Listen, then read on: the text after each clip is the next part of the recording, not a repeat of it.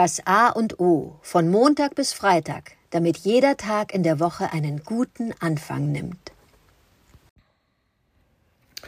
Äh, guten Morgen, Oliver. Heute möchte ich ja fast schon anknüpfend an gestern, äh, was aber ein Zufall ist, ähm, über das Bügeln mit dir sprechen. Ganz einfach deshalb, weil äh, Bügeln für mich einen meditativen Aspekt hat, äh, und zwar in der, in der ersten Variante äh, Nachsinnen, Nachdenken.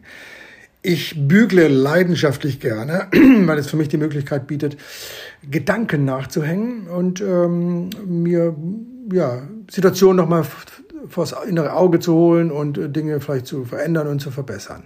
Das kann ich beim Bügeln, weil das Bügeln an sich ist ein ganz banaler, fast schon automatischer Akt, dieses Bügeleisen über eine Stofffläche zu ziehen. Das geht ja fast von alleine. Hat den schönen Effekt und deshalb bügle ich auch gerne, weil ich gerne in frisch gebügelte Bettwäsche steige. Bei Hemden und Blusen kann das wohl jeder verstehen, dass die gebügelt werden, weil ein ungebügeltes Hemd, das sieht einfach nicht aus. Bettwäsche, könnte man sagen, äh, sieht ja niemand, sehe ich auch nicht nachts, aber in ein frisch, frisch gestärkt, frisch gebügeltes Laken und Leintuch und Bettwäsche zu steigen, das finde ich dann doch eine ganz, ganz schöne Sache und ich mache es deshalb gern.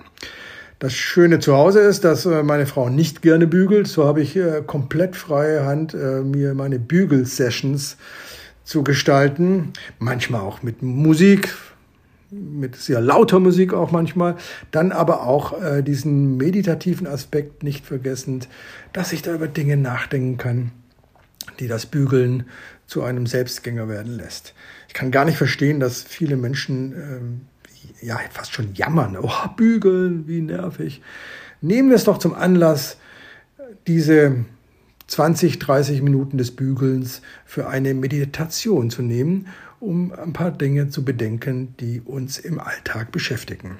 Lieber Oliver, ich bin gespannt, ob du auch schon mal ein Bügeleisen in die Hand genommen hast oder ob du das abgibst. Guten Morgen, Adrian. Ja und nein. Also ja, ich habe schon mal ein Bügelbrett, äh, Bügelbrett in die Hand genommen, ein Bügeleisen. Äh, erinnere mich daran, äh, meine Eltern hatten in äh, ihrer opulenten großen Bücherwand eine aus Kupfer oder Messing, ein antikes Bügeleisen. Da war so eine Art Vulkanstein, der wurde wahrscheinlich erhitzt und dann wurde der in dieses äh, Metall, äh, äh Kupfer äh, reingeschoben und dann konnte man damit wohl bügeln.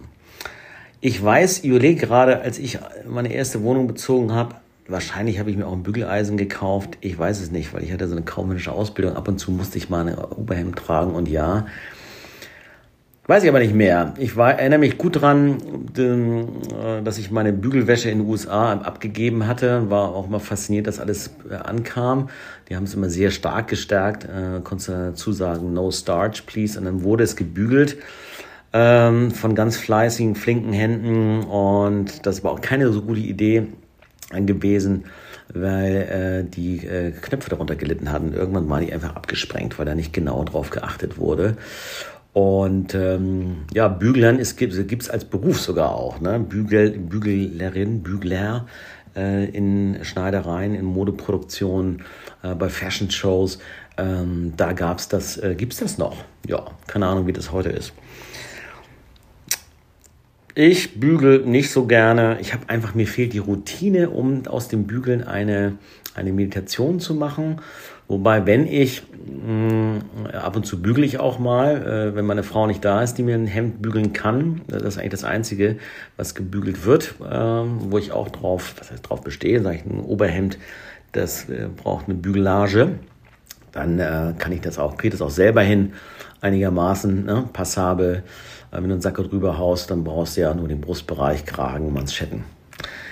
Eine Tochter von mir hat es gerne mal gebügelt. Oder da nehme ich auch das Bügeleisen mal in die Hand und freue mich auch, wenn es funktioniert. Aber ich nehme als Inspiration und als Idee mit, ähm, die Hemden, die ich zu bügeln habe, einfach mal bewusster zu bügeln und ähm, das als Gelegenheit zu nehmen, äh, mich zu sammeln und äh, auf alles genau zu achten, wie der Dampf aus dem Bügeleisen kommt, wie das ähm, Eisen über den äh, Stoff gleitet und wie unterschiedlich dann gewisse Stoffe sich bügeln lassen.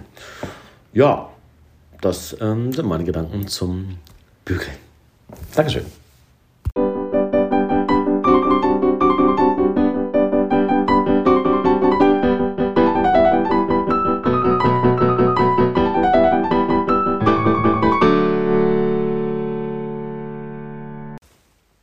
Das war das A und O, der Podcast von Adrian Hoffmann und Oliver Wünsche.